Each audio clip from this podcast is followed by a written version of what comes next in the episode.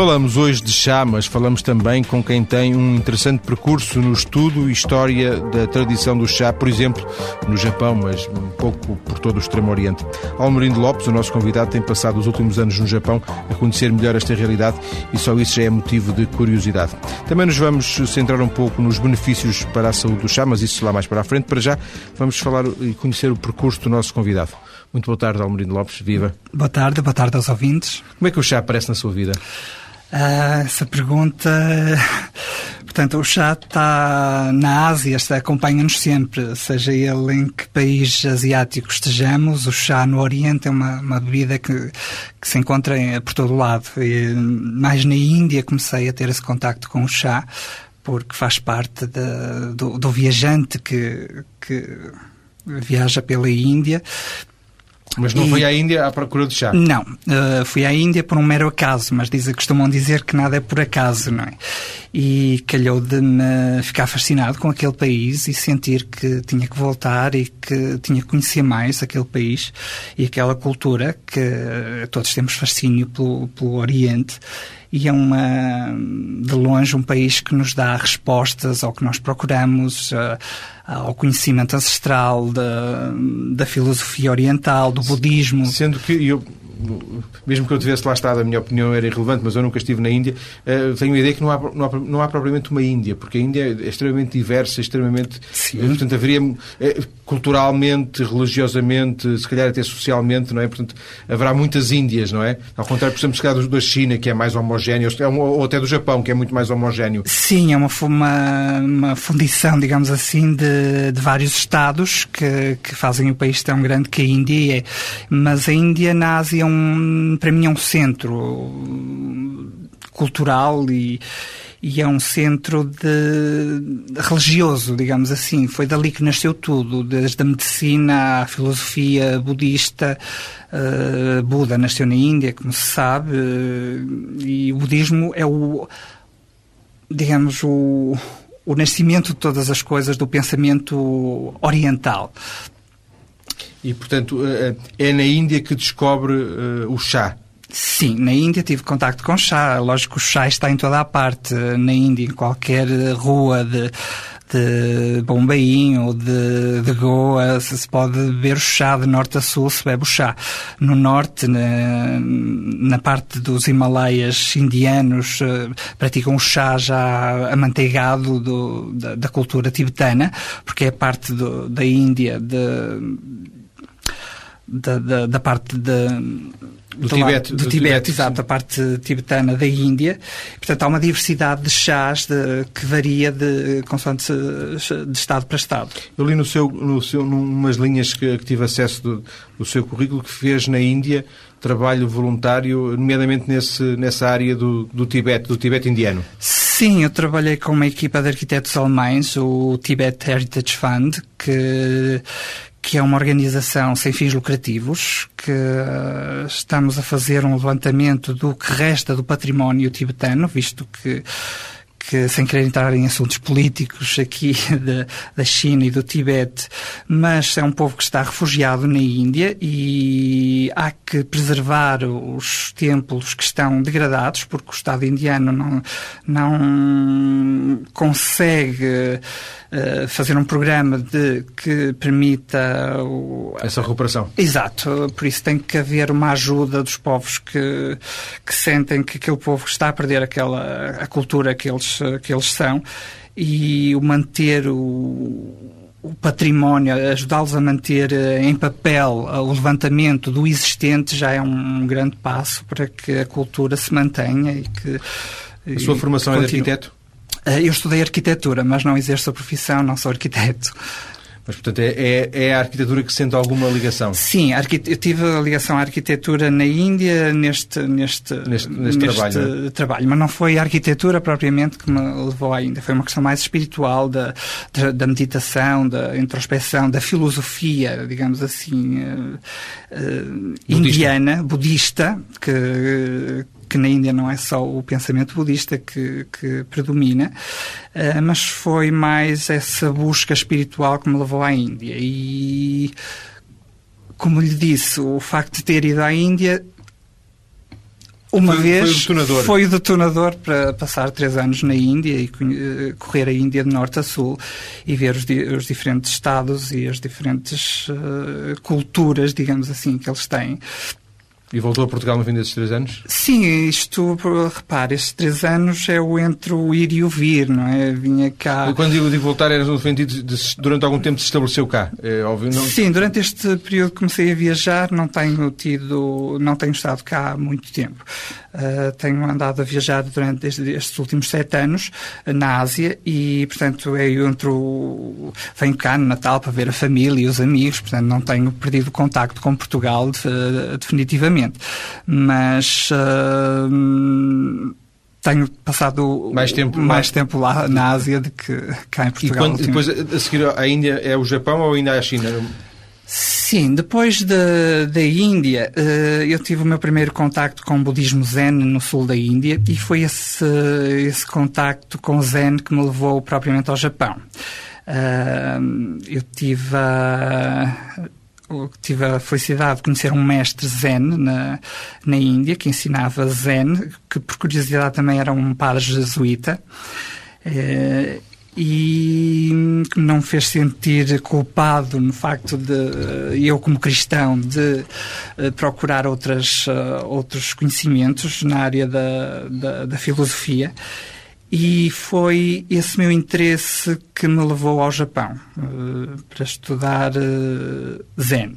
Quando e, diz Zen, está a referir-se a budismo Zen? A é budismo Zen, a prática do budismo Zen. Eu tive um ano num templo em Okayama, no Japão, a praticar Zen e, e aprofundar o, a meditação, que é o que se faz num, num templo budista, e o chá está sempre presente nesses rituais. E o chá está muito ligado ao budismo e faz parte da, da da vida budista, o, o, chá também. Certamente eh, o Almerim tem, tem uh, desculpar-me-á e os seus amigos quando, quando, quando chegou a Portugal e também lhes, também lhes falou nisso, certamente o, o, a ignorância deles é, é, a minha ignorância, mas temos a ideia de que diz assim, é muito zen, quer dizer que é muito calmo, não acontece nada, não se faz nada. Pois. Eh, esse, uh, do budismo zen seria um, um imobilismo, seria um pouco isso? Uh, sim e não. Portanto, aí entramos no paradoxo zen. Portanto, a prática de, de, budismo zen é uma realidade muito diferente. Nós cá temos um conceito estético de zen muito diferente do que a realidade do, do budismo zen japonês o, o é.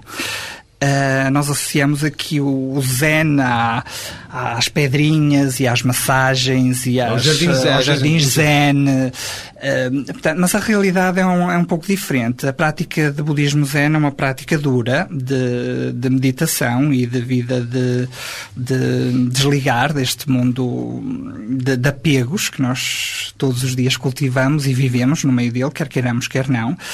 E a prática do desapego e de, de, uma vida meditativa é o desprendimento de tudo, é uma vida sem confortos, uma vida de, de introspeção profunda, uma vida de trabalho diário e de seguimento desse caminho. O que nos traz uh, aspectos e respostas sobre nós próprios muito, muito válidos, que nós próprios temos que descobrir por nós próprios, mas que também tem um preço a pagar, tem uma, uma, uma, uma prática muito difícil de, de, de aderir Sim. e de compreender para uma mentalidade ocidental, como todos nós. Ou seja, um, um choque temos. de culturas no verdadeiro sentido da palavra. Sim, sim. Poderá-se uh, dizer-se o, isso. O Almerindo estudou essa, uh, o, o budismo zen no Japão. Uh, aí teve um, um contacto mais a sério, imagino, com o chá, mas depois decidiu estudar mesmo o chá, não é? Sim, o chá no Japão, repare, tem uma, uma, uma, aproximação. O que é que se estuda no, no chá no, no Japão? O chá está para o Oriente como o vinho está para o Ocidente. Uh, nós cá temos mais a cultura do vinho, eles lá têm mais a cultura do chá. O que é que se poderá estudar no, no caminho do chá para uma pessoa que ouve o que é que se faz, estuda-se chá? Portanto, há uma abordagem de, do chá, desde do seu cultivo ao seu uso, às variedades de chá que há, a aprender a fazer as diferentes, a dominar a, a, a fazer as diferentes infusões. Obter, obter o chá. Obter, obter o chá, sim, sim, digamos assim. E o Japão é um país que é que não é que é sabido que é proliferante no, no, no chá verde e estão eh, muito ligados a essa tradição, porque o, o Japão é um país de tradições e de manter tradições e rituais. Eh, Mas não se deve só o chá numa, numa perspectiva religiosa, eh, de associação ao culto religioso? Na, no contemporâneo, não. No, portanto, é, é assim, o chá passou da China do, para o Japão no século XII e se, do século XII ao século XVI é que o chá era só usado pelas, pelos letrados, pelos bons budistas, as pessoas que o trouxeram da China e que os cultivavam e, e era uma considerada uma bebida medicinal de elite, por isso não, não havia ainda esta industrialização, esta comercialização do chá que há hoje em dia no Japão e acesso a, ao chá que temos hoje em, em todos os lados do, do mundo.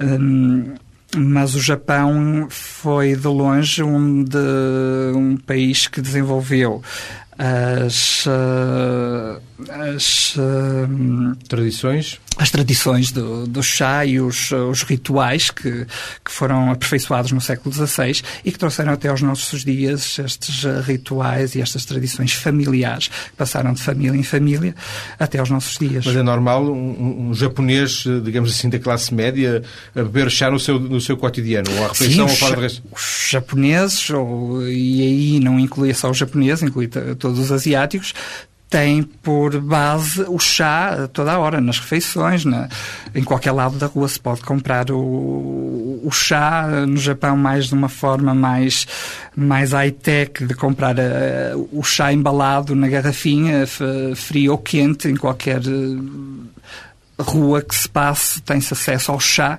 e a um bom chá, porque eles são um, um, dos grandes produtores de chá do mundo e o chá no Japão é, um, é de fácil acesso e de fácil uh, abordagem. Porém, nem todo chá. Esse chá que eu estudei de ritual é um chá ligeiramente diferente. Mas que, permanece esse ritual? permanece de, de um ponto de vista não diário, portanto não, não se faz o ritual do chá, faz-se o ritual, portanto todo japonês tem a sua sala de tatami tradicional em casa e pode convidar uns amigos ou os colegas de trabalho para, para lhe oferecerem um chá com ritual, ou não, portanto isto é um pouco difícil de explicar às pessoas o que é o, uh, o ritual de Sim, chá Mas esse ritual pode, pode acontecer num, num encontro de amigos, numa família que se recebe? Sim, claro, claro.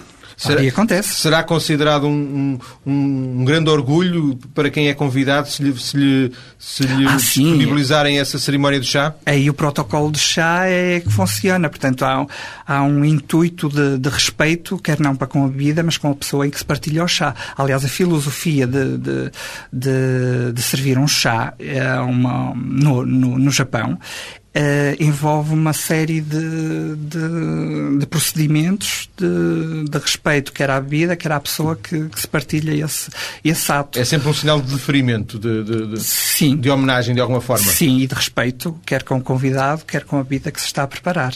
E tanto quanto percebi, o, o Almerino esteve no último ano a estudar, eh, entre outras coisas, também isto, não é? Sim. Com eu... algum objetivo? Quer dizer, passou um ano da sua vida Sim. a estudar intensamente o chá Sim. nas suas múltiplas eh, facetas, no próprio sítio onde hoje é mais Sim. considerado. Repare, no, no Oriente há escolas de chá, como num curso de enologia há cursos de, de chá no, no, no, Japão e na China, mas a minha área no o chá japonês.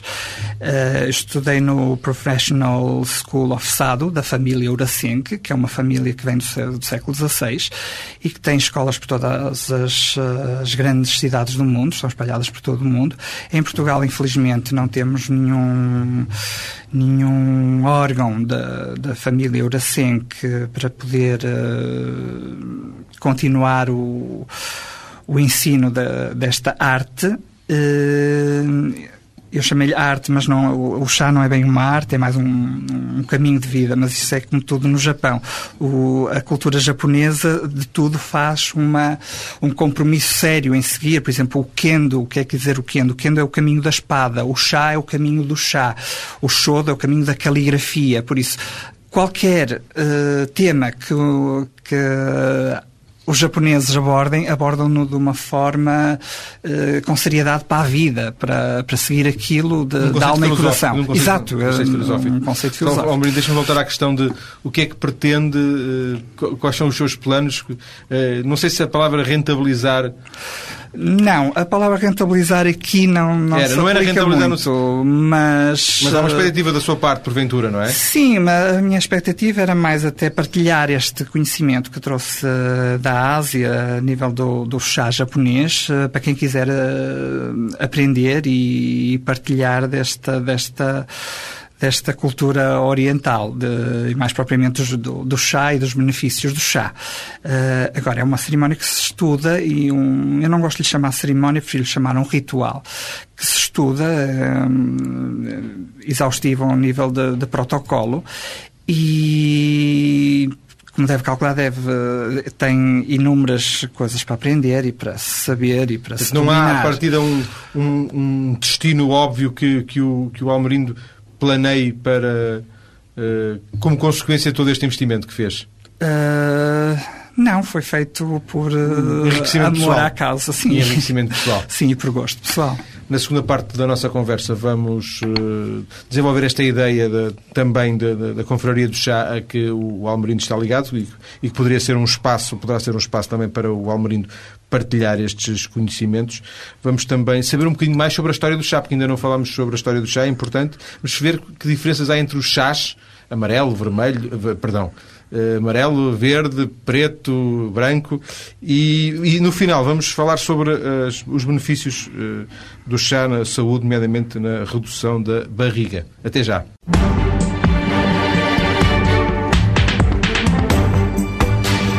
Estamos hoje a falar de chá e estamos a fazê-lo com um estudioso da história e dos, das tradições dos rituais do chá, nomeadamente do chá do Japão, onde viveu nos últimos anos o nosso convidado Almerindo Lopes.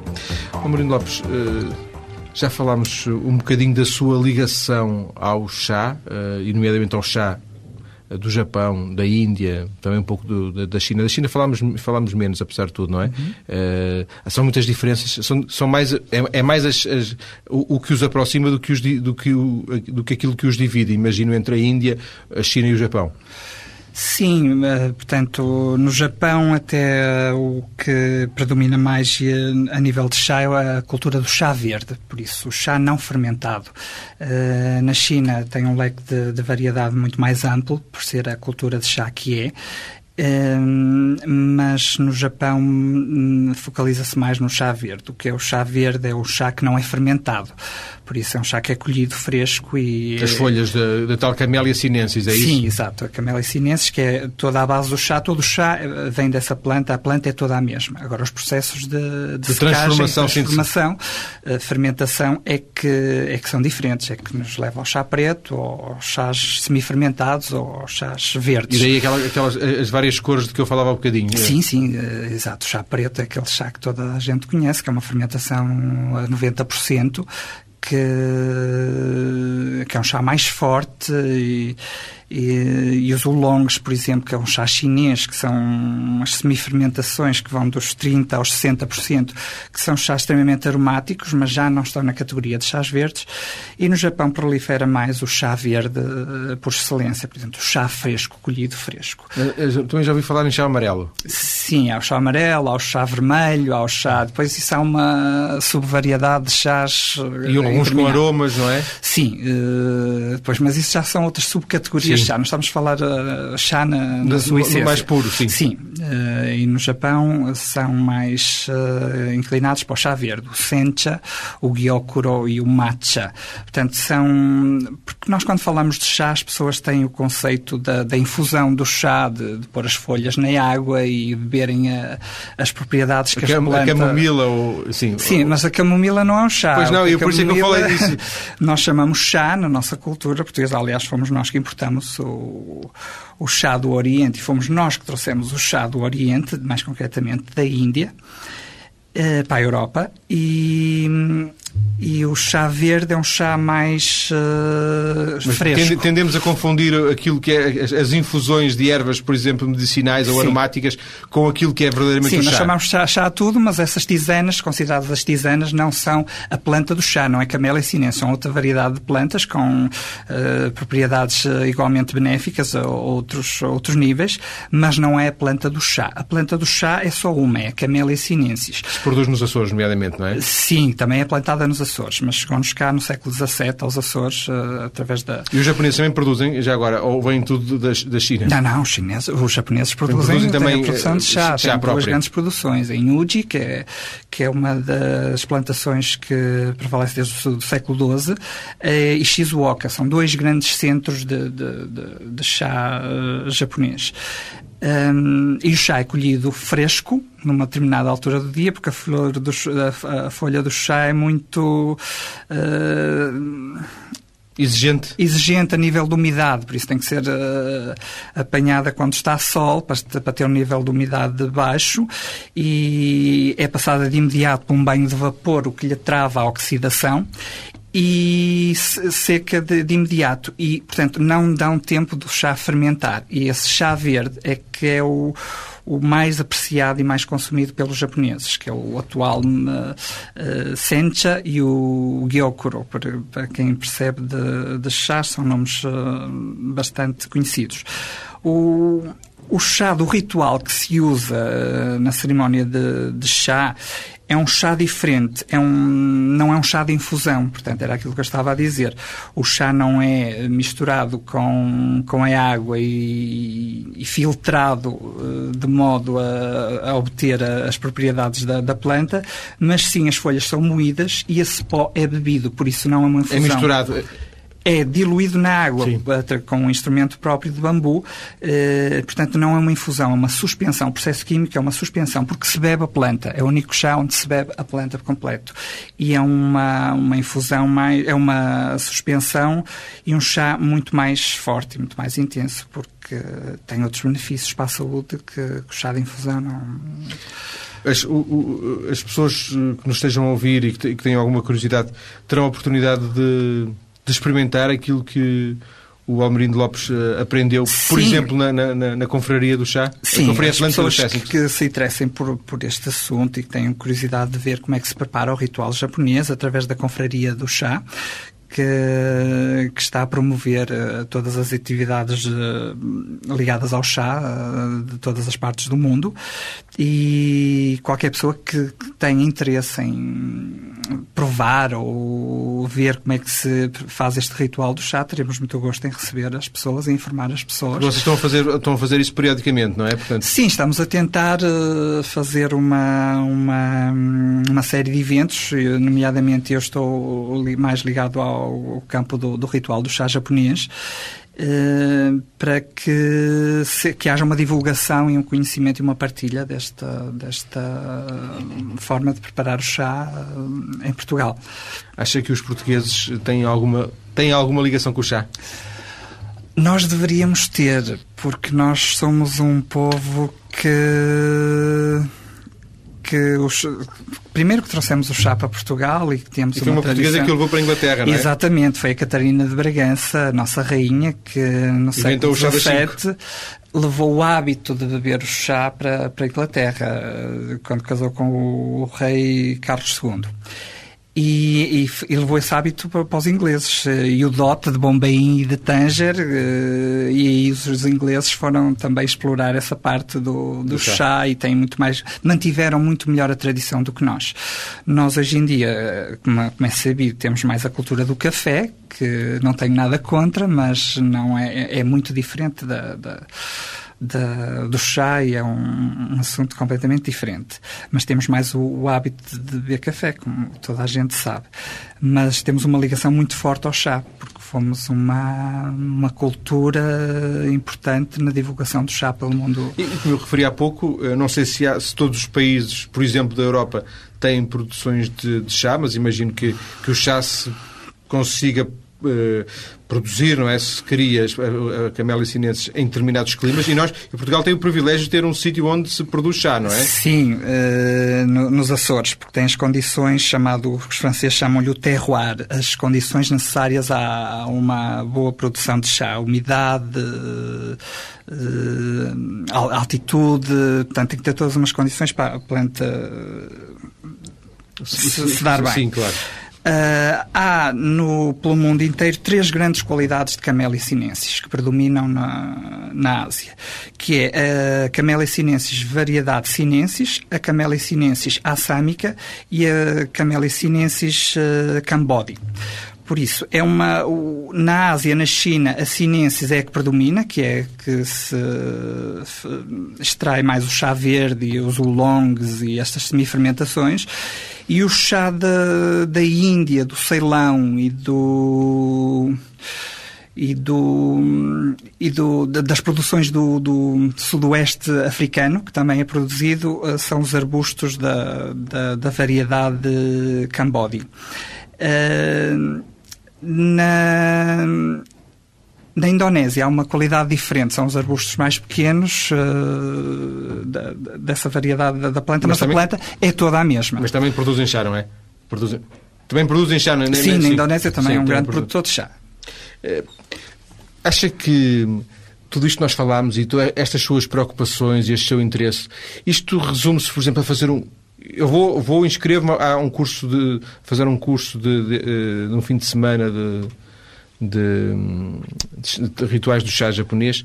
Isto encerra ou não uma filosofia pessoal uh, que muitas vezes se, se ignora? Isso vai-se vai lá e faz o curso e acabou. Uh, tem pena que seja assim? Uh, no japonês isto é uma coisa mais enraizada em termos culturais, não é? Sim, claro, claro, é isso que falamos há pouco, que o entendimento do estudo de chá no Japão é como um compromisso de vida, digamos assim. Portanto, é um caminho que se segue, é uma coisa que se estuda a vida inteira, não é uma coisa que se estude em loco ali dois ou três anos e se fique apto a... Porque a diversidade de, de chás e de maneiras de utilizar o chá e de entendimento do chá é um processo demorado, é um processo que demora a vida toda. Por isso, o sado em japonês, que é, é, é o nome desta arte em japonês, se chama o caminho do chá, porque é um caminho para toda a vida, é um caminho que uma pessoa gosta ou não e segue-o, porque isso traz-nos uh, uh, não que, só... dirá muito pouco aos, aos, europeus, por exemplo, não é? Sim, lá está, isso é, isso é o grande gap entre o Ocidente e o Oriente, é, é a abordagem das coisas, o compreender a cultura, que são culturas do Extremo Oriente, não são culturas que, numa uma mentalidade ocidental, é aquilo que também falámos há pouco, é muito difícil de entender a prática do modismo zen, porque é, portanto, é, é a disciplina por base, o, aquele velho uh, sentimento de, de, old school, que, que os ingleses também usam, e, e é para nós é-nos uh, muito difícil entender e seguir estes só por um grande, uma grande paixão e um grande interesse sobre estes assuntos é que se pode estudar e ir a fundo nestes campos. São valores diferentes os, os, os cultura, culturalmente entre o Ocidente e o Oriente, neste ah, caso? Sem dúvida, sem dúvida os nossos mais, mais práticos, mais mundanos? Sim, mais... Uh, mais imediatos? Mais imediatos. Uh, o, queremos hoje em dia tudo, tudo. Estamos habituados assim, o consumo, a evolução das coisas está a tomar essas proporções, o fast food, o fast. Tudo é fast, tudo, tudo, é, tudo é fast, tudo, tudo é, é, rápido. rápido, tudo é cada vez mais efêmero. Mas os japoneses e os asiáticos ah, e os chineses, digamos assim, conservam mais estes padrões de, de de tradição que nós cá não temos tanto conhecimento para, para entender isso tão bem quanto eles, uh, mas também é uma verdade irrefutável que nós queremos o Oriente e eles querem o Ocidente. Portanto, está, no fundo é uma é troca, é nunca ninguém está, exatamente, nunca ninguém está bem com a vida que tem. Portanto, é acha é... que, para fazermos um rodapé esta, esta conversa, acha que se, eh, já pensou nisso? Acha que poderá acontecer o caso de sentir-se um pouco peixe fora d'água agora no regresso à, à Europa? E a, Portugal em concreto? Uh, sim, não. Uh, Uh, repara, nunca me senti um peixe fora d'água no meu são país. São sete anos, no, no fundo, no Sim, Oriente. sim, são sete anos, mas uh, é lógico que eu vejo as coisas a mudar e vejo tudo a transformar-se muito mais uh, de uma perspectiva mais surpreendente, porque não lido cá com as coisas, pessoas que já não via há imenso tempo, edifícios que se constroem, portanto, há toda uma mudança galopante de, de uma evolução no nosso país também, que se vê essa diferença a um ritmo muito acelerado, mas uh, as coisas são como são e é uma das coisas que nós aprendemos no, em Zen é observar as coisas tal qual elas são, sem emitir opinião ou sem emitir uh... paixões. Sim, paixões.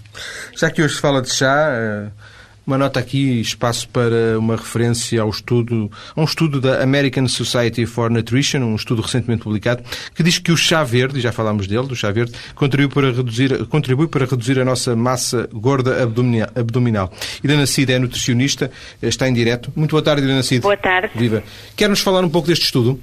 Eh, este estudo, já houve um estudo uh, realizado uh, uh, no Oriente, como se estava a falar, na China, no Japão, eles há longos anos têm estudado o efeito dos antioxidantes, especialmente do chá verde, sobre o peso corporal e o chá verde, uh, tal como o preto, é muito rico em antioxidantes, mas tem em maior quantidade um antioxidante que se chama catequinas e sabe-se que uh, o consumo de catequinas tem algum efeito sobre o nosso peso corporal e especialmente, e é o que este estudo realizado na Europa com, com ocidentais uh, veio demonstrar é que também tem efeitos uh, na população uh, fora do Oriente.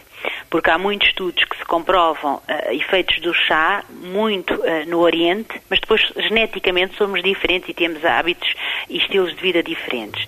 De facto, este estudo veio provar que também nos ocidentais o chá verde, rico em catequinas, tem efeitos positivos o, o seu consumo sobre especialmente a gordura abdominal. O chamado pneu? Exatamente. Nós sabemos que a gordura abdominal, uh, hoje uh, e atualmente, uh, os adipócitos são as células que têm esta gordura a nível do abdômen, produzem substância, algumas substâncias tóxicas e estão mais envolvidos no desenvolvimento, por exemplo, das doenças cardiovasculares, em alguns tipos de cancro. Portanto, nós hoje temos algum cuidado uh, em medir o perímetro da cintura, uh, em avaliar a gordura abdominal, exatamente por isso. Às vezes a pessoa, se for toda ela gordinha, tem menos risco para a saúde, apesar de ter peso a mais e tem sempre risco para a saúde, mas tem menos de, do que uma que seja mais magra, mas, mas que tenha o tal pneuzinho, porque a gordura abdominal uh, está muito envolvida com uh, doenças cardiovasculares e alguns tipos de cancro. E, portanto, sabemos que uh, o consumo de chá verde, rico em catequinas, e não pode ser uma chávena, duas, três, quatro chávenas de chá verde por dia, ajudam a reduzir especialmente esta gordura na zona abdominal. Isso é, é, é ótimo. Uh, porque é uma, o chá não tem calorias, desde que não se adiciona açúcar nem mel, uh, ou, ou, outro ingrediente e, portanto, uh, pode ser um, um, pode nos auxiliar a reduzir esta, esta gordura nesta zona, mas não podemos esquecer que devemos sempre associar uma alimentação saudável. Também não vamos querer milagres, não é? Mas que tem efeitos sobre estas células e faz-nos gastar mais energia, especialmente nesta zona, uh, na zona abdominal. Faria sentido incluir o chá verde num, num, plano alimentar? Fazia, sem dúvida nenhuma, por variedíssimas razões. Para além desta que eu falei, tanto o chá verde como o preto é muito rico em catequinas, contém grandes uh, uh, concentrações de catequinas. Uh, e, e o, preto, por exemplo, todo tipo de, de flavonoides, por exemplo. E sabemos hoje que os antioxidantes têm um efeito poderoso no nosso organismo, ajudam a neutralizar substâncias altamente reativas. que estamos sujeitos diariamente, por exemplo, a poluição, uh, excessos de gorduras uh, da nossa alimentação, a respiração também produzimos uh, substâncias tóxicas e, portanto, precisamos neutralizar muito mais do que aqui há uns anos. Até, por exemplo, o stress. O stress também produz algumas substâncias que são necessárias, é necessário neutralizá-las. Portanto, o consumo de antioxidantes do chá E quando fazem alguns estudos e comparam, por exemplo, os antioxidantes do chá, da fruta, dos vegetais que também têm, uh, o vinho tinto, por exemplo, se, os estudos têm mostrado que os do chá verde e os do chá preto uh, são aqueles que uh, um, têm maior poder antioxidante, têm mais efeitos sobre o nosso organismo. Isso é positivo. Agradeço a Helena Cid. Muito obrigada. Muito obrigado. Ter vindo à, à, TSF para uma conversa rápida sobre os benefícios do chá verde na redução da, da gordura da barriga. Almelindo Lopes, só para fecharmos, é, é para si surpreendente ou estas coisas também se ouvem quando se estuda por lá? Hum, também se ouvem e é sabido. É lógico que o chá verde tem, traz enorme, enormes benefícios para a saúde e, como a doutora Helena Cid mencionou, reduz realmente, o, ajuda o organismo a eliminar as gorduras. Ou seja, os japoneses japoneses não, não o bebem apenas porque faz parte da sua tradição, bebem também com uma consciência de que lhes faz bem. Ah, é sim, claro, claro, mas todo chá tem essa tradição milenar de, de, de ser uh, um, muito benéfico para, para, a saúde. E as senhoras que realmente querem emagrecer, uh, até sugiro o chá japonês por ser este chá concentrado, de, de ser uma forma diferente de, beber o chá, porque o chá é muito mais uh, benéfico a esse, a esse ponto. Potencia as vantagens muito mais que as normais não era? Infusões falava Irena Cid. Exato. Agradeço ao Almerino Lopes ter vindo à TSF é para conversar obrigado. comigo, com os ouvintes, sobre chá, sobre o seu percurso no estudo do chá, sobretudo no Japão. Muito obrigado, boa tarde. Obrigado.